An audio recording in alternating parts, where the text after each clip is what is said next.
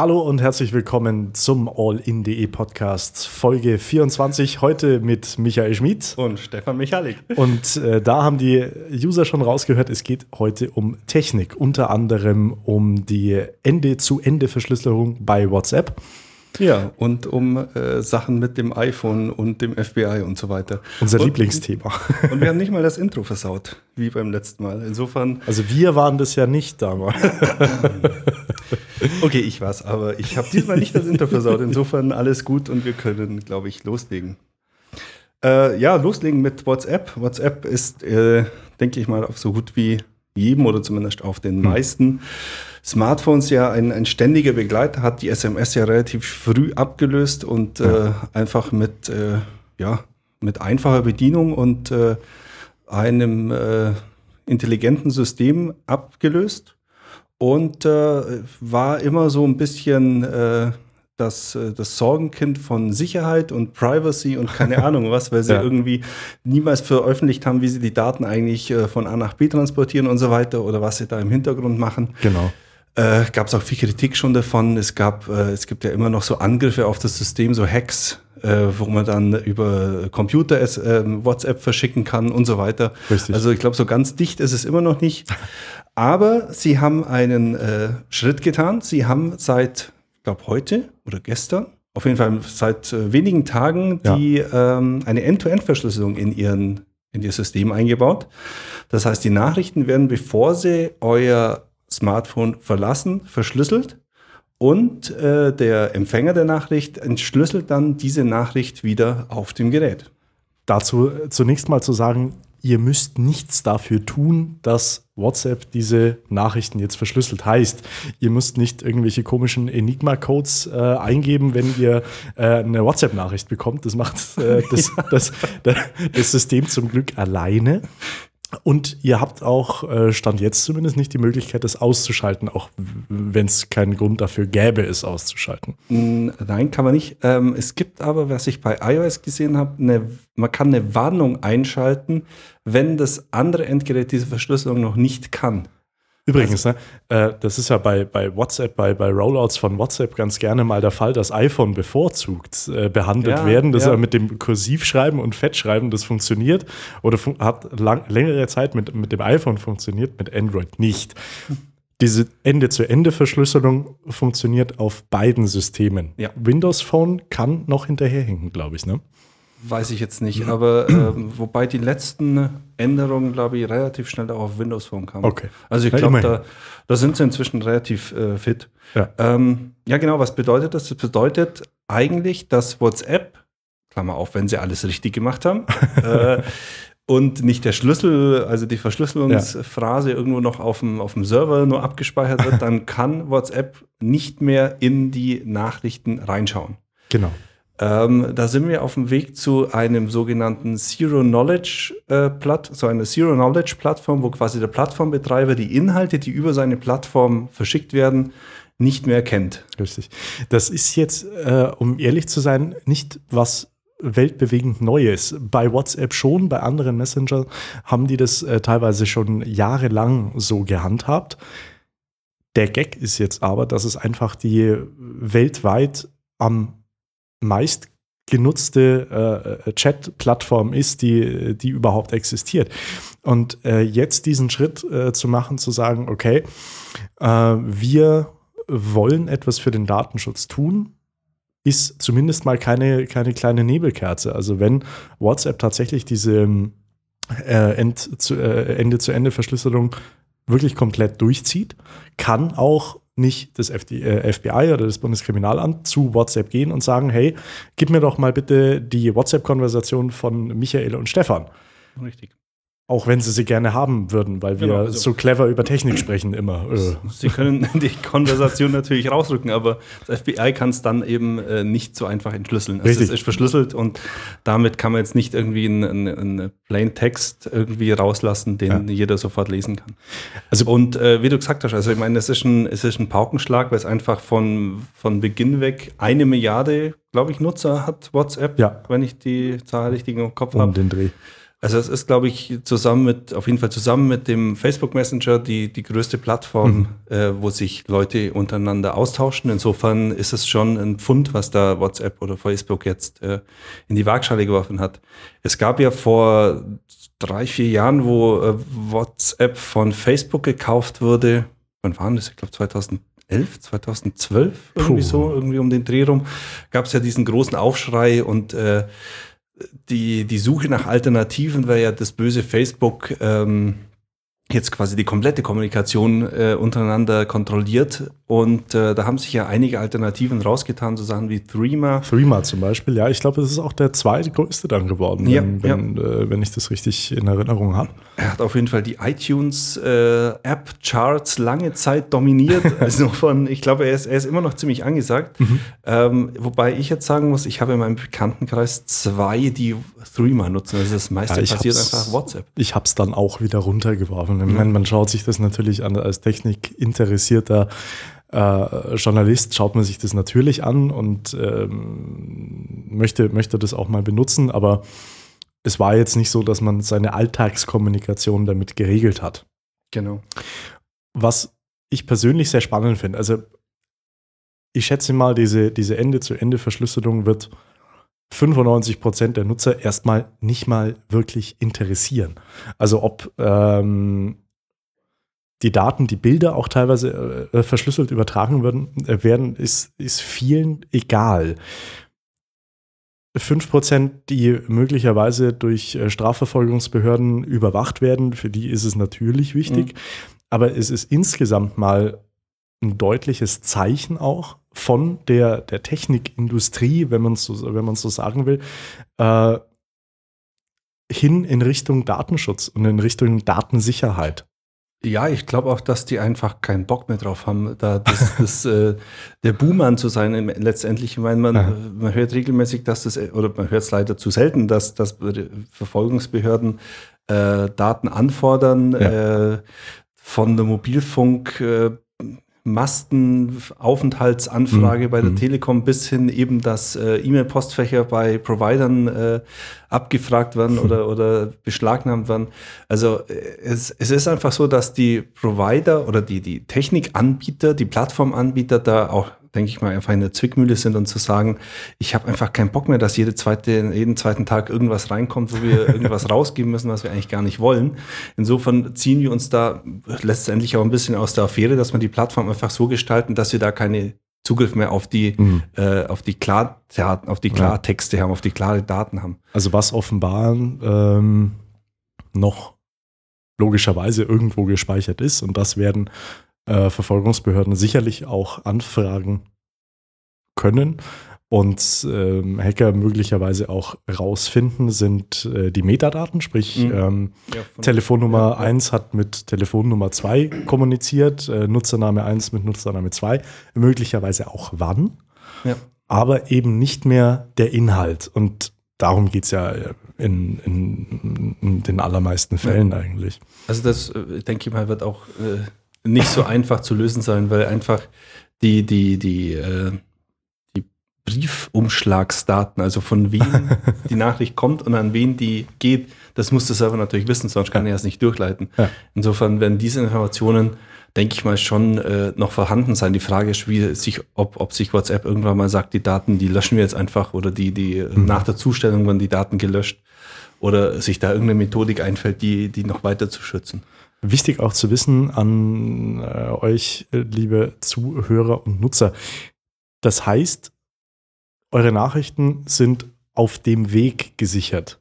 Ja. Auf dem Gerät selber liegen sie natürlich noch als, ähm, äh, als Nachricht vor. Ja. Na? Also das, das muss man bedenken. Ja. Wenn, ja, also äh, was auf dem Bildschirm angezeigt wird, liegt normalerweise irgendwie auf dem Gerät auch in der in der Form vor, dass es, dass es auslesbar ist, sonst wäre es ja nicht anzeigbar. Eben. Und äh, da sind wir auch schon beim zweiten Thema, über das wir heute sprechen wollen, nämlich um, äh, äh, es geht um das iPhone, das nicht geknackt werden konnte, jetzt doch geknackt werden konnte, mittlerweile nicht mal klar ist, welche iPhones oder welche Apple-Geräte noch völlig sicher sind. Ja, Also wir haben ja die letzten zweimal, glaube ich, sogar darüber gesprochen. Es gab diesen Fall von dem iPhone von dem äh, San, wie heißt die? die San Bernardino, Danke. oder? Ja, San Bernardino. Attentäter, das ein iPhone seines Arbeitgebers war ähm, wo das FBI in die Finger bekommen hat, ähm, ich glaube, äh, ohne sich weit aus dem Fenster lehnen zu müssen, da eine Zeit lang drauf rumgestümpert hat und versucht hat, das zu entspannen. Was ich, was ich ja sehr spannend finde, das war so eine Randnotiz, aber die fand ich sehr süß. Offenbar haben sie es ja selber zurückgesetzt. Also ja, aus Versehen, ja, ja, weil sie zu oft das falsche Passwort eingegeben haben. Das ist halt jetzt auch irgendwie ein bisschen also sie, ich, putzig. Ich möchte da nicht wissen, was da passiert ist. Auf jeden Fall hat sich äh, was man da so, also wenn die Details stimmen, ich meine, da ist natürlich, niemand war dabei, glaube ich, der sich da öffentlich äußert, aber die Details, die da so rauskommen. Außer man muss, äh, außer er flieht dann nach Russland, dann ja, vielleicht. Ja, ja die Indizien, die da, äh, die man so sammeln kann, die zeigen schon, dass da ziemlich viel daneben gelaufen ist und einfach auch äh, schlecht organisiert war. Und dann letztendlich eben die Anfrage bei Apple, ein FBI-OS heißt es in der Netzwelt so schön, äh, rauszubringen, also quasi über, über Kabel ein iOS drauf zu bügeln, wo hm. die Zählung der ähm, Versuche der Eingabe des Pins ausgesetzt wird, also dass man mhm. den PIN so oft wie möglich, wie man will, eingeben kann oder mhm. dann auch teilweise äh, automatisiert eingeben kann, war ja dann so die Zuspitzung, wo dann, ich glaube auch das FBI einfach nicht damit gerechnet hat, dass sich Apple da so querstellt. Und äh, ja, und letztendlich haben sie dann vor der Anhörung, also es gab einen Gerichtsbeschluss, dass Apple da mithelfen muss. Ja. Äh, Apple hat sich geweigert und hat quasi an die nächste Instanz dann vermutlich äh, verweisen lassen. Mhm. Und da gab es eine Anhörung und ein paar Tage vor der Anhörung hat das FBI gesagt, brauchen wir nicht mehr, haben wir geknackt. Also man wollte dann kein äh, großes Politikum mehr drum machen, ja. so äh, äh kommt es uns vor und äh, vielen Experten, die auch in den USA sagen, ähm, das war eigentlich mehr eine politische als eine technische ja. Frage an Apple. Im Umkehrschluss hätte ja Apple dann möglicherweise auch sagen müssen, ja, das iPhone von diesem Straftäter entsperren wir natürlich auch, weil das ist ein ähnlicher ja, Fall. Genau, genau. Und der hat aber nur drei Menschen, nur in großen Anführungsstrichen, ja, ja. Ne, drei Menschen umgebracht und bei dem ist es nicht sicher, aber äh, na, es weicht, äh, so, so wird äh, ja so eine, so eine Gesetzeslücke in auch wieder ja, Anführungsstrichen einfach Auslegung quasi. Ja, aufgeweicht ja. einfach. Ne? Und das passiert. Genau, und äh, da, äh, wie gesagt, Apple hat sich dagegen gesperrt. Das FBI hat jetzt wohl auf äh, anderem Wege einen Dienstleister gefunden, der das iPhone aufmachen konnte oder kann. Auf jeden Fall wollen sie jetzt ja. Apple nicht mehr belangen. Man munkelt, dass es eine Firma aus Israel ist, die sich äh, für so äh, Exploits, also so, so Sicherheitslückenhandel ja. spezialisiert hat und da auch äh, dick im Geschäft ist. Der ja. Chef äh, der einer, einer großen Antivirensoftware hat er selber auch schon getönt gehabt. Ja, äh, er könnte, der Kaspersky war das, ne? Nee, McAfee. Ah, okay. John McAfee, der hat. Äh, Aber der scheint auch ein bisschen gaga. Also nur so von oh. den Bildern. Der noch alle fünf Murmeln in der Kiste hat, weiß ich auch nicht. Also der, äh, er hat auf jeden Fall behauptet, dass er das äh, in zwei Wochen aufkriegt, weil er hat die besten äh, Techniker und die wow. besten Social Engineers, die das äh, sofort knacken. Okay. Nee, ich weiß nicht, ob er, es, es war halt ein, ein Marketing-Stunt von ihm, glaube hm. ich. Hm. Ähm, ja, auf jeden Fall, diese Firma hat jetzt also äh, es ist immer noch nicht klar, wie sie es machen. Es gibt immer noch keine offizielle Aussage. Ob es sie jemals gibt, weiß ich nicht. Es gibt ja mehrere Methoden, da hinzukommen. Entweder haben sie einen Weg gefunden, äh, den, den, den Chip, den Speicherchip des iPhones äh, rauszulöten, ohne dass er kaputt geht und dann zu klonen. Mhm. Äh, also ein reines Hardware-Dekonstruktion und dann quasi diesen Chip äh, kann man dann ja in Software nachbilden, in einer virtuellen Maschine und dann quasi ja. einfach einen, einen, Roboter draufjagen, der die, die, die Passwörter ausprobiert. Ja. Also praktisch äh, die äh, ausgehebelt, dass sich das also ein Sicherheitsmechanismus des, des iPhone ausgehebelt, dass sich einfach nach einer Zeit oder nach einer bestimmten Anzahl von Eingaben, ihr kennt es, genau. wenn ihr versucht, betrunken euer Facebook-Passwort einzugeben. äh, das, ich kenne das, das nicht. Ach so, dann, dann, dann, also ich, ich das hat, das hat mir Holger erzählt. meistens gespeichert, was natürlich ziemlich blöd ist, weil vielleicht sollte man es im betrunkenen Zustand. so iPhones sind doch auch so Beschleunigungssensoren oder in Smartphones. Die müssen doch erkennen, ob man betrunken ist oder nicht, wenn man das iPhone in der Hand hat. Ja, wenn man zittert. Ja. Äh, nee, aber also auf jeden Fall, diese, diese Sperre ist bekannt, die gibt's. Ja, ja. Äh, also die einfach ausgehebelt, also per, per ja, dann einfach per, per Eingabe von Daten draufgejagt, bis es einfach Genau, offen genau. ist. Ne? Und, und das ist eben jetzt auch die, die große Frage, wo jetzt wahrscheinlich dann der, der nächste äh, Streit oder der nächste Diskussionsbedarf besteht. Also eigentlich müsste das FBI, also wenn es Hardware ist, ist es okay, weil dann äh, ist es halt so, das lässt sich nicht verhindern. Ja. Äh, dann ist es aber auch so, dass neue iPhones äh, ab dem iPhone 5S meines Wissens äh, diese, diese Möglichkeit nicht mehr haben, weil da zählt der Chip selber mit. Also da kann man das nicht einfach äh, Okay. aushebeln, sondern da, Chip, äh, da, da zählt ein äh, Bereich auf dem Prozessor, zählt selber mit und wenn dieser Bereich nicht vorhanden ist, dann wird automatisch das, der Speicher gelöscht. Also da ist wirklich so, habe ich mir erklären lassen, ich hoffe, ich sage jetzt hier keinen Scheiß, äh, wenn, man den, wenn man den Speicherchip rausnimmt, erkennt der, hey, da wurde manipuliert und löscht sich selber, sobald Okay. da wieder Strom drauf Okay. kommt. Insofern äh, glaube ich, sind die, äh, müssten die neue Generation oder die aktuelle Generation von äh, iPhones sicher sein. Genau. Wenn das natürlich jetzt eine Sicherheitslücke im System selber ist, die äh, durchaus zugegebenerweise ja bei Apple jetzt nicht so selten sind in letzter Zeit. Vorkommen kann, einfach. Ja, ne? ja, ist ja, ja. egal, welche. Also äh, dazu einfach den, den Kommentar: Es gibt kein sicheres System. Es gibt Ja. kein. Es, es kann rein rechnerisch kein, rein mathematisch kein hundertprozentig sicheres System geben, außer man ist völlig abgekoppelt von der Außenwelt. Ja. Na, das ist nun mal so. Ne?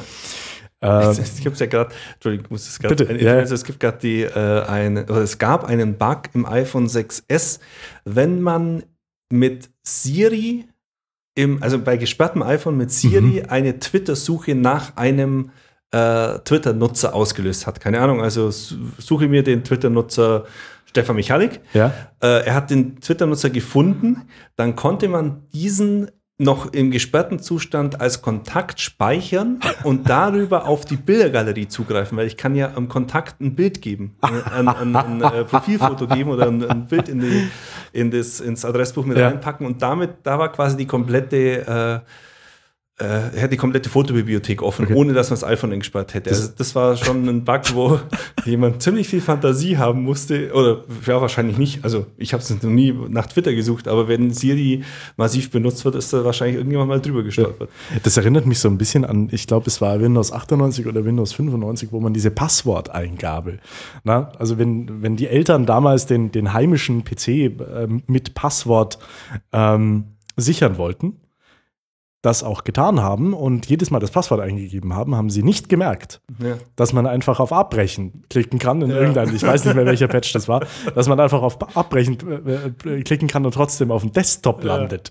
Also gut, so krass ist es jetzt nicht, aber na, also es es passiert, ist- es passiert einfach immer wieder. Also Das Apple kann man hatte, hatte genug Lockscreen-Bugs in den letzten äh, neun Jahren. Äh, ich glaube, gleich, gleich beim ersten iPhone ist eine Variante, die, die, die, das erste iPhone war ja noch relativ zu, es gab, man konnte keine Apps installieren, da Mhm. waren diese Jailbreaks relativ aktuell. Mhm. Und einer der ersten Jailbreaks basierte darauf, dass man eben genau im Lockscreen, wenn dieser Aktivierungs- äh, also wenn man das iPhone einschaltet, wird es ja zuerst aktiviert. Und Mhm. wenn man jetzt keine AT&T-Karte drin hatte im ersten iPhone, dann konnte man sich aktivieren.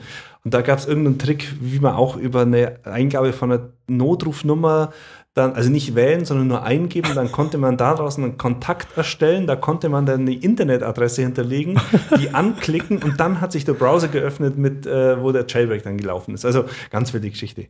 Aber äh, zurück zum eigentlichen Thema. Ähm, die, ähm, die zweite Variante, eben wenn es jetzt nicht eine Hardware-Geschichte war, sondern wirklich Software, dann ist es natürlich so, dass es sein kann, dass mehr Geräte betroffen werden. Also dass nicht nur jetzt in Anführungszeichen alte Geräte, die, die Sicherheits, äh, vom Sicherheitsstand nicht auf dem aktuellen Stand sind, betroffen sind, sondern auch die neuesten iPhones, also iPhone 6 oder iPhone SE jetzt vor, vor zwei Wochen vorgestellt worden. Und da ist natürlich schon ein äh, Interesse von Apple da und natürlich auch von der Öffentlichkeit, Von der Gesellschaft ja, dass diese Lücke gefixt wird, weil äh, eine Lücke lässt sich nicht geheim halten. Nein, Also, und das ist ja, das ist ja schon wieder das, na, pervers schon fast. Eine Firma aus Israel, mutmaßlich, ja. hilft dem FBI, also einer Bundesbehörde, bei der Entsperrung.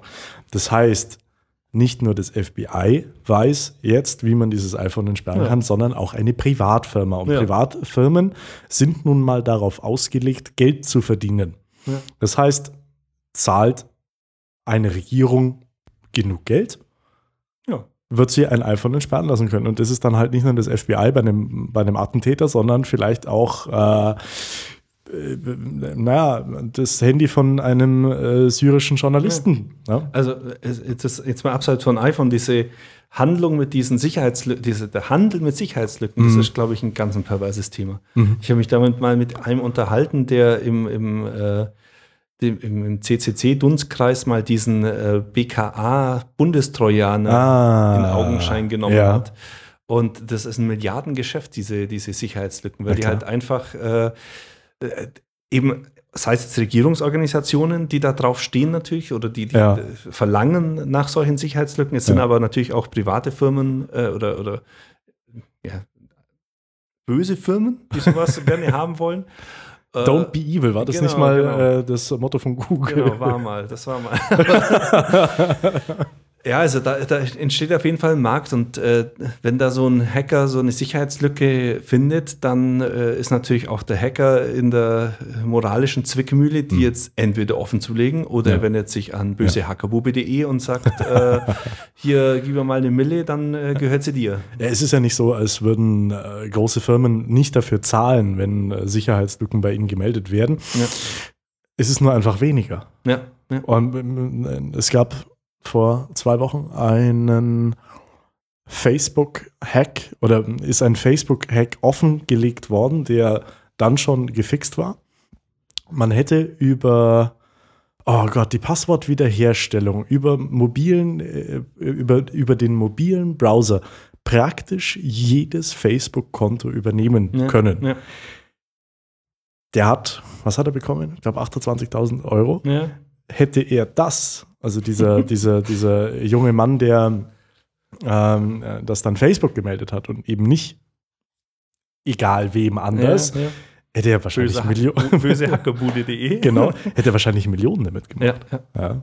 Also das, das sind einfach Dinge, die, äh, wo man eigentlich froh sein muss, dass nicht, äh, oder vielleicht kriegt man es auch nicht mit, aber dass nicht mehr passiert. Also im Endeffekt, äh, klar, ich meine, der Handel ist da und äh, mhm. sicherlich gibt es inzwischen von fast jeder Firma, die äh, wirklich massiv Endkunden betreut, mhm. so, so Prämien, wenn irgendjemand einen Hack findet. Und meistens ist es ja auch so, dass äh, so Sicherheitsfirmen, ich glaube, Kapelski ist da auch relativ, die du vorher erwähnt hast, ja, auch ja. Im, im, Sicherheitsbereich selber ziemlich aktiv. Ja. Ähm, die melden dann die Lücke an äh, den Hersteller und geben ihm zum Beispiel, keine Ahnung, oder, oder geben, versuchen herauszufinden, was eine realistische Zeitraum ist, bis der Hersteller diese Lücke gefixt hat. Mhm. Und wenn sie gefixt ist, dann veröffentlichen sie es. Ja. Hat den Effekt, dass natürlich die Leute, die auf die Lücke stoßen und äh, Leute finden, die keine Updates machen, natürlich weiterhin offen sind. Ja. Aber ähm, im Großen und Ganzen ist das, glaube ich, ein, ein richtiges Verhalten, weil es, es, ich meine, niemand will so ein iPhone äh, oder will sein Gerät offen wissen oder nicht wissen, dass es offen ist. Und äh, da sollte man den Firmen, die das herstellen, schon die Chance geben, das zu schließen. Und da gerade als Regierungsorganisation, wie es, wie, wie, wie das FBI eine ist, sollte man eigentlich äh, sich da schon äh, an dem Gemeinwohl orientieren. Ja, aber die Definition von Gemeinwohl geht eben äh, nicht nur in den USA, aber, ja. aber, aber gerne mal in den USA einfach ein bisschen weiter auseinander. Das super Grundrecht Sicherheit, sage ich dann. naja, sagen wir es mal so, wenn Trump äh, Präsident wird, dann, äh, naja. Äh, ja, dann äh, hab, irgendwo habe ich Tipps gelesen für Amerikaner, die nach, die, die ausreisen oder auswandern wollen, wenn Trump Präsident wird, an welche Länder sie dann denken können und wo sie sich hinwenden können. Also rein datenschutztechnisch ist dann wahrscheinlich Russland auch eine Alternative. ja. naja, jetzt gab es ja, ja nur die Panada, äh, Ach Panama Gott. Papers, aber das. Äh, Darüber wollen wir jetzt nicht reden, weil da, also das, ich, ich muss sagen, was, was ich genial finde, ist, wie es die äh, Süddeutsche und äh, die angeschlossenen Medienhäuser international aufbereitet haben. Ja. Also es sieht geil aus. Und was, was auch gut war, ist der, ist der Eli, ähm, äh, ist der Eli 5 Post auf Reddit. Kennst du den zufällig? Nee, nee, nee. Explain like I'm five heißt äh, ein, ah, okay. ein Subreddit. Ja, ja, ja. Also erkläre es mir, als wäre ich fünf. den habe ich zweimal gelesen, dann habe ich ungefähr begriffen, was, welche Auswirkungen die Panama Papers denn eigentlich haben. Also das ist Ja. wirklich sensationell erklärt. Ähm, äh, da müsst ihr auch nur, glaube ich, bei Google äh, Eli äh, 5 und Panama Papers eingeben, dann kommt der sofort. Der ist super spannend zu lesen. Mehr äh, möchte ich zu dem Thema bitte nicht sagen ich müssen. Noch, ich habe noch zwei Anmerkungen. Zum einen, ich möchte den Mensch um- umarmen, der das nicht Panama Leak, sondern Panama Paper genannt hat, weil ich war so froh, dass das Ding nicht Panama Leak heißt. Leaks hatten wir einfach genug in letzter Zeit. Und das Zweite ist, wahrscheinlich hat die Süddeutsche nur mit den internationalen Medienpartnern überhaupt hinbekommen, weil um in Deutschland 2,8 Terabyte rund zum, zum Laden hätte sie wahrscheinlich zwei Jahre gebraucht. Das, das, ist ein schönes, das ist ein schönes Schlusswort, würde ich sagen. Ja. Und äh, in der nächsten Woche reden wir dann über Internetanschlüsse auf dem Land. Äh, ja, da können wir, oh, wir können schon mal drüber reden. Da müssen wir mal gucken. Vielleicht äh, tut sich auch was. Also ich habe jetzt letzten, äh, äh, mehr dazu, wenn wir uns wiedersehen, würde Ja. ich sagen. Herzlichen Dank, Michael Schmid. Ja, danke Stefan. Und bis zum nächsten Mal. Tschüss. Ciao.